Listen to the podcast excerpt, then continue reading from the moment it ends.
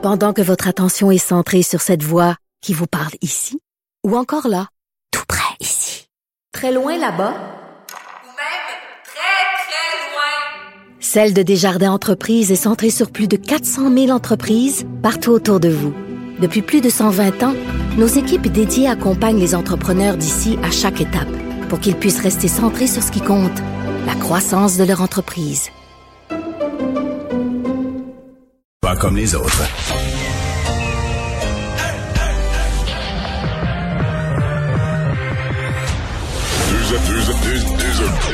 Deux animateurs cohérents, deux visions différentes. Une seule émission, pas comme les autres. Mario Dumont et Vincent Dessureau. Cube, Cube Radio. Bonjour tout le monde, bienvenue à l'émission 15h29 euh, en ce beau euh, 9 décembre, un mois de décembre qui avance, tout petit tapis blanc sur Montréal. Bonjour Vincent. Salut Mario. Et euh, ben, c'est présentement que ça se déroule depuis 15 heures. euh, le docteur Arruda qui répond aux questions de l'opposition. Oui, et en commençant par l'opposition officielle, donc les questions euh, du, du Parti libéral, euh, donc Dominique Anglade, Marie Montpetit qui s'échangent un peu euh, la, la, la parole pour poser des questions Et- et au docteur Arruda. pour, pour donner aux gens, on n'écoutera pas tout ça, là, mais donner aux gens un peu une idée, c'est présentement Dominique Anglade qui questionne le docteur Arruda. Il y a eu d'au- d'autres sujets à aborder, mais là, on questionne vraiment le docteur Arruda sur les débuts là, de la, les débuts de la première vague, la- la- ce qu'on avait acheté, le matériel, etc. D'accord. Euh, Est-ce que vous pourriez nous expliquer euh, pourquoi à ce moment-là le ministère de la Santé lance un appel d'offres seulement le 27 février, le jour même du premier cas? Vous ne seriez pas en mesure de répondre à ça non plus? Non. Bon, Très bien. Euh, autre question. Lorsque euh, vous mentionnez au mois de janvier, euh, si le virus sort de la Chine, on est dans le trouble. Est-ce qu'à ce moment-là, vous avez recommandé au gouvernement de remplir les inventaires de matériel de protection? Est-ce qu'il y a une recommandation qui a été formulée qui émanait de la santé publique à ce moment-là? À ma connaissance, il faudrait que je revérifie, mais je pense, je pense que ça a été dit comme ça dans la rencontre de l'O- l'Organisation de sécurité civile, mais il n'y a pas nécessairement eu une recommandation écrite. là. Je pourrais, je pourrais quand même, juste, si vous me permettez, compte tenu que je ferai les vérifications là-dessus, et si jamais il y a eu recommandation écrite ou quoi que ce soit, je vais vous revenir. Parfait, excellent. Et euh, est-ce que à ce moment-là, lors des discussions, euh, euh, il y a des il y a des gens qui ont mentionné, même si ça n'a pas été écrit, est-ce qu'il y a des gens qui ont mentionné ce qui se passait en Colombie-Britannique et dans d'autres juridictions par rapport à la commande de tests éventuels Est-ce que cette, ce sujet-là a été abordé dans les discussions que vous avez eues, même si c'est pas vous qui avez à prendre la décision? Sur, les tests ou sur les- l'équipement? sur les équipements Euh, je m'occupais des éléments de santé publique, de surveillance, d'épidémiologie et autres, pas nécessairement de cet élément-là, mais comme je vous dis, je pourrais faire des vérifications. Parfait. Je peux continuer encore du, du candidat. Euh, Bon, c'est pas enlevant là comme euh, on comprend Non. que les achats d'équipements, c'est comme si un peu Monsieur Arruda, docteur Arruda s'en lave les mains, semble Parce que dire. là, disait s'en souvenait pas trop. Je pense que les Non, premiers jours de la ça- pandémie, il devait quand même se souvenir s'il a recommandé ou pas d'acheter de l'équipement puis renouveler Oui, vos puis- stocks. puis même puis- le mois d'avant, ouais, c'est ça, ce qui aurait été prudent. euh, la question va demeurer, je pense, c'est ce que l'opposition creuse. Est-ce qu'on a pris ça un peu à la légère? C'est-à-dire qu'on avertissait le public, il va falloir faire attention, ça s'en vient, puis tout ça. Mais est-ce qu'on a pris les mesures, euh, ou est-ce qu'on a sous-estimé ce que ça pouvait repenser, qu'on pensait qu'on allait avoir 4-5 cas ici, puis que... On se fait que M. Arruda était même pas au pays là, pendant un non, alors, non, euh, Je pense pas qu'il y ait eu beaucoup d'avis qui ont... euh, une assez longue période, des, des derniers jours de février jusqu'au Euh, début mars. Quoi qu'il en soit, euh, oui, Ben, d'ailleurs, dire que l'opposition a tenu à dire, euh, entre autres chez Québec solidaire aujourd'hui, que ça allait pas, on voulait pas faire le procès là, de Dr Arruda. Euh, je pense qu'il y a un travail quand même. Il dit, je veux- c'est euh, Gabriel Nadeau-Dubois qui disait euh, pas vouloir un spectacle médiatique. Là. Euh, Je pense que tu l'as répété quand même souvent que cet exercice-là peut être un peu périlleux. L'objectif étant d'aller chercher des, des réponses euh, et de qui seraient intéressantes et pas de cuisiner nécessairement le, le- le directeur de la santé publique. Puis c'est bien là, on parle du passé, des débuts de la pandémie. En fait, ça nous euh, ça nous interpelle quand même sur le fait que peut-être ça aurait dû avoir lieu euh, une fois par mois, là, tu sais, ou un échange à l'Assemblée nationale avec l'ensemble des députés puis le docteur Arruda, ça aurait dû avoir lieu euh, à, à- à plus, un plus grand nombre de répétitions. Parce que là, dans le fond, on est au mois de décembre, on a tout un paquet de questions très, très, très actuelles à se poser. Sur ce qui se passe présentement, Oui. les écoles, la rentrée au mois de janvier. Puis là, ben, on est en train de faire le débriefing. L'analyse du mois de mars. L'analyse euh, du mois de février-mars, là, c'est ça. tu sais. Effectivement. Euh, Peut-être te faire entendre, euh, je voulais te faire entendre un extrait, M. Arruda qui a pris un bon moment au début pour euh, mettre la table un peu, parler du rôle de, du, euh, de la santé publique et de son rôle à lui, expliquant quand même sur le fait que euh, avec la rapidité là, que, que, bon, où les choses sont, sont arrivées, oui, il y a des erreurs, oui, il y a des choses qui auraient pu être faites différemment parce que tout ça a été quand même fait dans l'urgence. Je vous fais La pandémie de COVID-19 nous sera obligée à réagir rap- rapidement sans que nous ayons toujours les connaissances et le recul nécessaires pour éviter certaines erreurs. Mais c'est ainsi. Toutes les sociétés du monde l'ont vécu de cette manière, chacune avec leur enjeu particulier. En tant qu'équipe d'experts et de spécialistes, nous n'avons pas la prétention de n'avoir commis aucun faux pas, mais nous avons la certitude d'avoir toujours fait les meilleures recommandations à la lumière de l'information que nous avions. Une information nouvelle et, je le rappelle, évolutive de surcroît. Et sur les questions par rapport aux avis, là, euh, donc c'est arrivé quand même euh, rapidement. En fait, ça a été la, première question de, ma, de, Madame Anglade. Euh, c'est une longue, longue réponse, un peu disparate, mais au, centre de ça, c'était que ben, dans, l'urgence, encore là, il n'y a pas toujours des avis écrits proprement dit avec le système qu'on utilise normalement dans ce genre d'organisation-là. Ils avaient une prise de décision conjointe. Est-ce qu'il aurait dû avoir procès verbal de ça? Peut-être. C'est sûr qu'il y a un côté qui... Pour documenter ça pour l'avenir minimalement, mais il y a un point où l'opposition, depuis le début, il y a un point où l'opposition euh, joue au chat à souris, là, s'amuse. C'est-à-dire que de dire... Imagine qu'il y ait des avis écrits, puis qu'ils soient contradictoires, que sur un sujet, le docteur Arruda n'ait pas été d'accord avec François Legault. Mettons, sur un sujet. Mais quel effet serait positif que la, la public sache ça, que les journalistes, ça serait publié. Puis là, les gens diraient, ah, ben regarde, là, ils nous demandent de faire ci, ils nous demandent tel effort, mais ils s'entendent pas eux autres mêmes. Ça n'aurait qu'un effet de zizanie dans la population, aucun bénéfice, là, aucun, aucun, aucun. À part pour quelqu'un qui veut semer la zizanie puis l'opposition qui veut dire, regarde, c'est tout croche, Arruda dit une chose, le gouvernement fait le contraire, mais Oui. il y a aucun Comme gain. pour l'enfant, il y a un rapport de papa puis de maman. ouais. Oui, Sur la ça. vie, ils s'entendent pas d'avance. Ah ouais. Mais il n'y a aucun gain là, pour la, la- la lutte à la pandémie, il n'y a aucun gain. Quoi qu'il en soit, ce qui aide la lutte à la pandémie aujourd'hui, c'est que Santé Canada a bougé, même avant la FDA aux États-Unis. Absolument. On attend la- cette approbation aux États-Unis jeudi, là, parce qu'il y aura une, une importante réunion. Alors, ça arrivera Jeudi cette étant semaine. demain. Étant- demain, tout à fait raison. Euh, ben, pour le Canada, c'est arrivé aujourd'hui. Santé Canada, cet avant-midi, qui a euh, donc autorisé et approuvé le vaccin Pfizer euh, BioNTech, euh, donc donnant euh, le signal de départ pour cette opération au Canada qui sera énorme. On comprend plus petite au départ, étant donné le petit nombre de vaccins, mais euh, qui, qui va se poursuivre. Donc, Santé Canada a dit aujourd'hui être déterminé que le vaccin répond aux exigences rigoureuses du ministère en matière d'innocuité, d'efficacité de qualité pour son utilisation au Canada. Euh, va suivre, en fait, on est le troisième pays à l'approuver euh, dans le monde. Royaume-Uni, évidemment, en premier. Bahreïn, ensuite. Donc, avant les États-Unis. Euh, Moderna, AstraZeneca, les deux, les deux vaccins qui sont toujours en phase d'étude par Santé Canada. Euh, D'ailleurs, la docteure Supriya Sharma, la conseillère médicale principale à Santé Canada, était émue aujourd'hui. Elle a dit c'est une journée exceptionnelle pour le Canada, rappelant à quel point ça a été un travail euh, extraordinaire, l'examen de ces données, mais tient à rappeler qu'il n'y a pas eu de, de passe-droit, on n'a pas sauté d'étape, c'est tout simplement qu'on l'a fait rapidement et qu'on a reçu, on sait les données de, de- des phases test à mesure. là. Normalement, on a un rapport final et on l'analyse. Là, on l'a reçu tout au long euh, des, ça des phases partie de du test. processus accéléré. Exactement. Et il faut dire, au Royaume-Uni, on a été les premiers à l'approuver, mais c'est seulement pour euh, une autorisation d'urgence pour un nombre de lots restreint. Au Canada, il est approuvé là euh, au complet euh, le vaccin pour l'instant et euh, enfin pour l'instant et pour la suite. Euh, du côté de Pfizer, on s'est dit très content aussi. Euh, la décision prise par Santé Canada marque un moment historique dans notre lutte collective contre la pandémie. C'est ce que euh, Pfizer a déclaré aujourd'hui et que ça constitue une avancée majeure vers le retour à la normale au Canada. Évidemment, ben là, c'est la distribution qui, euh, qui, qui va commencer. Et là... euh, Et dans la distribution, là, il y a un, il y a un gagnant au Québec peut-être. Absolument. Le PME de Drummondville, Biogivre, qui euh, vient d'obtenir le contrat fédéral pour la glace sèche. On sait dont on aura énormément besoin. Euh, fait plus on utilisera le vaccin Pfizer BioNTech dans les prochains mois. Euh, donc glace sèche pour euh, garder ces vaccins à moins 78,5. C'est nos collègues du journal qui ont appris euh, cette entente. Donc euh, Mélanie Baudouin, la fondatrice et présidente de Biogivre, euh, qui d'ailleurs est en, discussion avec le journal aujourd'hui au téléphone quand on a appris que Santé Canada venait d'approuver le vaccin. Euh, elle a dit avoir obtenu le contrat donc euh, fédéral pour le Québec, l'Ontario et les Maritimes. Euh, on ignore pour l'instant les quantités de C'est sûr qu'elle, mettons que c'est une de tes chums, là, pis elle te dit, mettons, il y a trois ans, moi, je me lance une usine, là, je vais faire de la glace, La glace sèche. tu dis, ah ouais, ça fait Je pense pas que tu vas te mettre riche avec ça.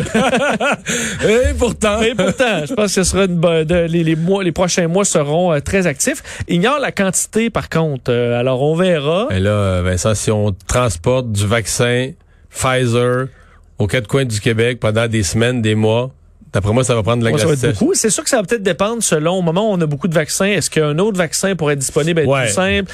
Euh, on Mais verra. quand même, là. Mais il y en aura beaucoup euh, de la glace sèche. D'ailleurs, dès vendredi, euh, les premières commandes tests vont être euh, livrées, donc dans des lieux gardés secrets, une espèce de répétition générale, on sait, pour la, la livraison des vrais vaccins. Parce que dans les boîtes là, de Pfizer, euh, on sait qu'on peut garder pendant quelques jours le vaccin déjà euh, à bonne température, mais on doit remplacer la glace sèche à l'intérieur. Alors, pour s'assurer, il y a d'ailleurs des thermomètres à l'intérieur pour s'assurer des, euh, des, des GPS, pour pouvoir suivre les boîtes, savoir s'il y en a qui arrivent à un niveau critique de température. Parce que Pfizer semble un peu maniaque. J'ai l'impression qu'ils ont vraiment, vraiment peur qu'on arrive dans certains endroits ou dans une province à dire, ah, ben, le vaccin, finalement, il, est efficace rien qu'à 60% là, On vérifie les anticorps chez les gens, mettons trois mois plus tard, on le vaccin Pfizer, il est nul, les gens n'ont pas d'anticorps, et que ce soit dû à une mauvaise manipulation, qu'on a inoculé les gens avec des vaccins euh, qui étaient plus bons, qui avaient perdu le, parce que euh, n'ont pas respecté la chaîne de froid, ils sont restés, ils ont dégelé, etc. Et, et- et donc Pfizer semble assez maniaque. Il n'y a pas nécessairement tort, là. Non, effectivement, parce que les, les boîtes sont équipées pour être suivies partout dans le monde et la température suivie en tout temps.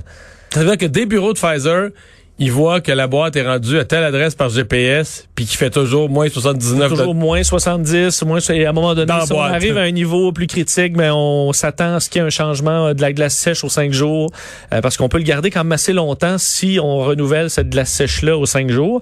Donc, euh, mais c'est une opération qui est complexe. Mais quand même, c'est bien qu'une euh, qu'une PME québécoise Ben, euh, puisse euh, puisse livrer la marchandise. Bon, revenons au bilan des cas euh, qui est élevé aujourd'hui. Oui, très élevé, 1728 cas. Euh, Donc, on voit que cette hausse-là euh, se confirme. là. Le premier 2000, on sait, nous avait saisi, est en partie dû à une, une erreur informatique la veille, mais euh, c'est élevé. 37 décès aujourd'hui, 9 personnes hospitalisées de plus, 7 personnes de plus aux soins intensifs. Alors, on voit cette montée constante. Euh, Capitale nationale, très mauvaise journée, 230 cas. Euh, Montréal, toujours près de 500, 478. Laval, 140. Montérégie, 286. C'est vraiment Ah, les régions... Grand Montréal. Montréal, Laval, Montérégie, là, c'est euh, le, le- le- la zone chaude. très élevé. Et euh, je voyais, bon, euh, en Ontario, on a presque, enfin, on a dépasse encore les 1800 cas aujourd'hui. Alors, c'est euh, aussi là-bas en hausse. Euh, surveiller aujourd'hui quand même les États-Unis également. On est déjà à plus de 2000 morts, là, 150 000, euh, 150 000 cas. On devrait atteindre des chiffres possiblement records euh, d'ici vendredi. Et c'est des hospitalisations qui étaient toujours en hausse hier aux États-Unis. Alors, la pression, on voyait dans certains États, je voyais des systèmes hospitaliers où on transporte, on transforme des hangars en salles d'urgence. Alors, on est en train d'installer des Je lits sais qu'au Nevada, il y a des garages qui sont des, garages, garages. d'hôpitaux qui sont transformés en. Alors, on fait ce qu'on peut pour gérer le débordement, mais à certains endroits, ça s'en vient très, très tendu. Alors, euh, Monsieur Legault ce matin, euh, bon, on l'attendait pour lui parler du côté des journalistes, surtout de savoir, ouais, à Noël, est-ce que vous songez au confinement, euh, l'espèce de confinement spécial de Noël. Il est pas rendu là, c'est pas tellement ça qu'il a abordé, et il était surtout pour l'immédiat dans un renforcement des du respect des règles qui existent déjà. Oui, François Legault a dit ça va faire aujourd'hui euh, concernant ceux qui ne respectent pas les règles sanitaires. Euh, alors veut serrer la vis et cette demande-là, il l'a fait carrément aux policiers de sortir ben, le livret de, de, de contravention et d'en donner davantage. Je vais entendre le premier ministre là-dessus. demander aux policiers puis à la commission santé et sécurité de donner plus de contraventions. Donc, c'est pas vrai qu'il y a une minorité de Québécois qui va mettre en danger, qui va mettre à risque la majorité des Québécois. Donc, dans les prochains jours, il va y avoir plus de contraventions de donner aux individus, aux entreprises qui respectent pas les règles. Puis je rappelle, les amendes peuvent aller jusqu'à 6 000 dollars.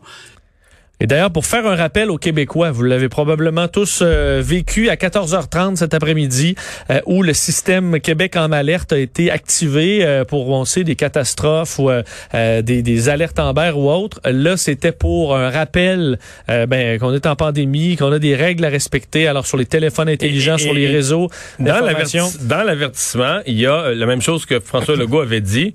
Et ça, c'est un changement de discours. Le fait qu'il n'y aura plus nécessairement d'avertissement. Parce que pendant plusieurs semaines, les policiers ont donné surtout des avertissements et les contraventions étaient, étaient réservées essentiellement à, ceux qui en voulaient. À ceux qui en voulaient. Fallait qu'ils cherchent. À ceux qui envoyaient le policier promener, à ceux qui disaient, moi là, je fais ce que je veux, puis c'est pas toi qui va décider à ma place, puis tout ça. Mais euh, là, il y a carrément un changement de discours. D'ailleurs, il y a un juge qui a confirmé là, il y a quelques jours qu'une contravention, c'est pas vrai que tu es obligé de donner un avertissement. La loi est connue. C'est le policier qui donne un avertissement, c'est le jugement du policier qui préfère le donner. Mais quand tu contreviens une loi, tu peux avoir la, contravention du premier coup. Et là, euh, ben ça semble être la nouvelle règle, c'est que les gens qui organisent des, gros parties, les gens qui font des rassemblements, etc., il y aura plus d'avertissement on n'essayera même plus de, de disperser le groupe et que si tout le monde s'en retourne chez eux, on laisse passer là ça va être c'est fait, c'est une contravention. Faut remplir les coffres de l'État, Mario, rendu là. Notamment. une taxe volontaire. Et, c'est important de le rappeler parce que je sais qu'il y a une, fausse rumeur qui circule, qui pourrait. Et moi, je, je, tiens à le dire parce que je pense qu'il y a des gens qui pourraient être euh, frappés par ça. 1000, 1500 dollars, c'est beaucoup d'argent. C'est pas tout le monde qui a ça dans son budget. Il y a beaucoup de gens qui se sont fait accroire, qui se sont fait raconter ou qui ont lu sur les réseaux sociaux qu'ils ne paieraient pas la contravention. Qu'il allait avoir, on a tout inventé, une défense au nom de la charte des droits. Je peux vous le dire. J'ai questionné des avocats, des professeurs d'université spécialistes de la charte qui ont étudié tous les jugements dans l'histoire liés à la charte, etc. Il n'y a aucune façon de s'en sortir. Aucune façon de se sortir de ces contraventions-là. Les gens vont les payer. Euh, ceux qui les payeront pas dans le premier 30 ou 60 jours, je sais pas c'est quoi le délai. Des énormes frais. Ben oui, ils vont pas payer, vont pas payer 1500, ils vont payer 2000 et plus. Donc c'est beaucoup, beaucoup d'argent. C'est assez pour changer un budget familial. Donc les gens doivent y réfléchir, se dire, on va le payer. C'est pas vrai. Si euh, j'ai beau avoir lu sur, tu sais, je comprends qu'il y a un docteur sur internet qui te dit que ça existait pas là, mais le frère de ce docteur-là, il est avocat puis il te dit que tu payerais pas ton ticket. Mais les deux là, c'est pas des vrais spécialistes, puis ils connaissent rien. Avec les avocats qui connaissent vraiment ça, puis qui ont l'expérience du droit et la jurisprudence, ils disent une loi basée sur la santé publique, c'est au-dessus de la charte. Les, les, les, exemple, les, obligations qui sont fixées par la santé publique sont au-dessus de la charte, et les contraventions vont s'appliquer, vont devoir être payées.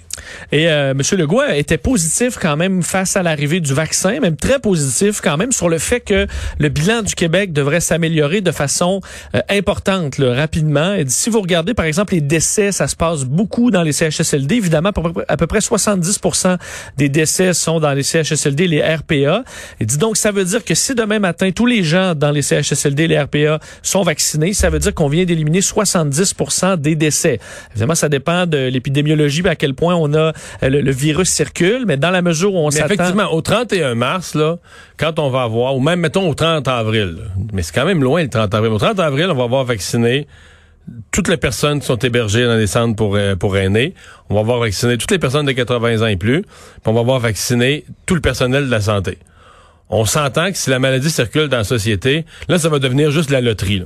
Que sur des gens de 50 ans, des gens de mon âge, sur, sur 100 qui l'attrapent, puis il y en a deux, trois qui vont finir à l'hôpital, puis il y en a un, un, ou la moitié d'un, un par 200 qui va mourir, mais il y en a à travers mais ça va, ça va être plus, beaucoup plus dispersé. Ça va être des cas plus, ça va être une autre épidémiologie totalement quand les, les gens vraiment vulnérables vont être protégés. C'est pour ça que c'est une bonne nouvelle. D'ailleurs, alors là, tout ce, ce qui dépend là, de quand ça va arriver, cet état-là, c'est l'arrivée des vaccins. D'ailleurs, euh, il y a une rencontre téléphonique demain là, avec les premiers ministres des provinces et Justin Trudeau. Alors, on espère avoir plus d'informations sur la livraison. Je pense qu'il n'y en aura pas beaucoup plus, dans le sens que je pense que M. Trudeau, quand il y a des bonnes nouvelles en matière de vaccins, là, quand une compagnie va y garantir d'autres doses. Il va pas le dire, il va le dire en dans une conférence de presse. Il va pas le dire au premier ministre pour que ça coule de même un peu comme une nouvelle perdue. Là. Non. Il va, il va, convoquer toute la presse puis il va se faire le plaisir de l'annoncer lui-même de sa voix à l'ensemble de, la, population. Oui, et en même temps, il y a beaucoup de ça qui va dépendre des autres compagnies dont on attend des résultats et ce sera pas divulgué par euh, Justin Trudeau. Mais dans le cas de Johnson Johnson, c'est la compagnie qui l'annoncera au mois de janvier. On parle de la fin janvier, c'est ça. Effectivement. Alors ça va arriver, euh, on l'espère rapidement.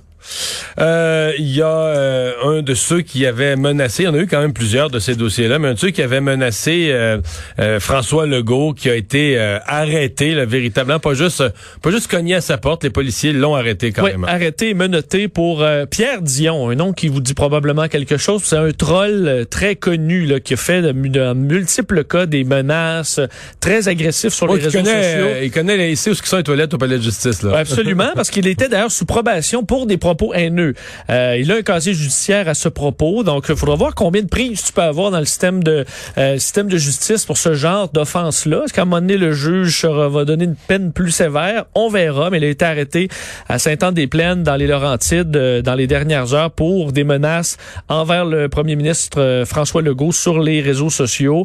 On parle d'un homme donc de 51 ans, connu pour ce- ce- cette problématique-là, surtout sur les dossiers de COVID-19 le plus récemment. Il a euh, donc été arrêté après des euh, fait une série d'événements là, des menaces sur YouTube envers François Legault et ensuite deux événements récents là au mois de novembre sur des menaces euh, sur Facebook. Alors euh, triple menace sur deux réseaux sociaux euh, pour Pierre Dion. Alors on verra, on sait que les tribunaux semblent être dans mode serrer la vis là, Ouais, et ils sont faire, de faire des exemples. Alors, euh, on verra. Euh, et d'ailleurs, sur des menaces aujourd'hui, le maire Labaume euh, qui a réagi, je vous parlais hier de cette, bon, cet autre cas là, de menace où euh, le maire Labaume a dû porter plainte. Ben, il a réagi aujourd'hui disant, euh, il était écœuré en fait. J'ai mon voyage. Dans ce cas-là, on sait que les menaces étaient envers sa famille. là. Un, un- bon, l'individu qui aurait dit, si tu penses que ta famille sera épargnée là, via Messenger, euh, là, c'est la goutte qui fait déborder le vase pour Monsieur Labaume. Il dit, moi, personnellement, ça va, je peux m'organiser, mais vous ne pouvez pas toucher à ma famille. Eux n'ont rien demandé, ils n'ont rien à voir là-dedans. C'est odieux. Odieux. Euh, la SPVQ, la police de Québec, a confirmé avoir ouvert une enquête là-dedans, avoir ciblé un individu. Il n'y a toujours pas d'arrestation là-dedans. Le maire Labaume dit euh, vouloir aller au bout de ça pour en faire justement un exemple. Euh, je l'ai fait pour dissuader parce que si on ne porte jamais plainte, ça veut dire que tout le monde pense qu'ils peuvent se permettre ce genre de propos-là. Alors, euh, Monsieur Labaume est euh, visiblement excédé par ces menaces sur les réseaux sociaux. Le personnel de la santé est fatigué. Il y a une étude qui le confirme. Oui, parce que ben on sait les gens en général à travers la pandémie, ceux qui ont été euh, qui, ont, contracté la Covid-19, il y a une fatigue là, sur tout ça et euh, bon, des gens qui sont affectés psychologiquement un peu partout, mais particulièrement dans le, le, le- personnel de la santé qui est très affecté, on sait pour plein de raisons, mais entre autres par le manque de sommeil. C'est ce qu'on retrouve dans cette analyse de 55 études internationales par l'Université d'Ottawa. Ça implique plus de 90 000 participants. Et ce qu'on arrive d'un, c'est qu'on met en lumière des cas de dépression, d'anxiété d'anxiété, troubles de stress post- post-traumatique qui ont augmenté depuis le début de la crise sanitaire dans la population en général. Mais chez le personnel de la santé, un des problèmes qu'on voit le plus, euh, qui est vraiment plus haut que dans le reste de la population, ce sont les problèmes de sommeil. Euh, le problème, c'est que pour ceux qui se battent contre la maladie, euh, c'est bon, ça, peut causer des problèmes à long terme. Et alors que on arrive peut-être tranquillement au bout de ça avec des vaccins, faudra voir les, les problèmes, qui, les problématiques qui pourraient demeurer chez le personnel de la santé, qui va avoir été pendant des mois au bout du rouleau, manque de sommeil, qui peuvent causer des problèmes physiques. Parce des quand on va sortir de la physique. pandémie, là, tu sais qu'on va demander à ce monde-là, on va dire, ben là, on a 150 000 chirurgies en attente, faudrait faire un méga rattrapage. Ben c'est ça, eux, le bout du tunnel, et surtout le Eux, le bout du tunnel, il n'a pas, là. Non, parce que quand les vaccins aussi vont commencer à être efficaces, ben, la population va se relâcher. Donc, à mon avis, la tension va rester encore longtemps sur le système de santé. Euh, et malheureusement pour eux qui disent... Puis il était ben, déjà, le système de santé, il, il- pas très bon. Il était déjà en pas cri- congé. euh, non, il était, déjà, il 2019, était ouais. déjà en crise en 2019, il était déjà en crise en 2018, puis il était déjà en crise en 1990. Là, tu sais, Fait que, euh, je, me souviens, je, je me souviens, j'étais des jeunes libéraux en 1990, puis c'était un des sujets, c'était comme nouveau, le vieillissement de la population, le début de la crise dans le domaine de la santé. Fait qu'il faut pas se, faut pas s'étonner aujourd'hui. Tout ce là, monde-là pourra pas prendre un grand deux mois de vacances euh, pour se, pour recharger les batteries non plus. Non.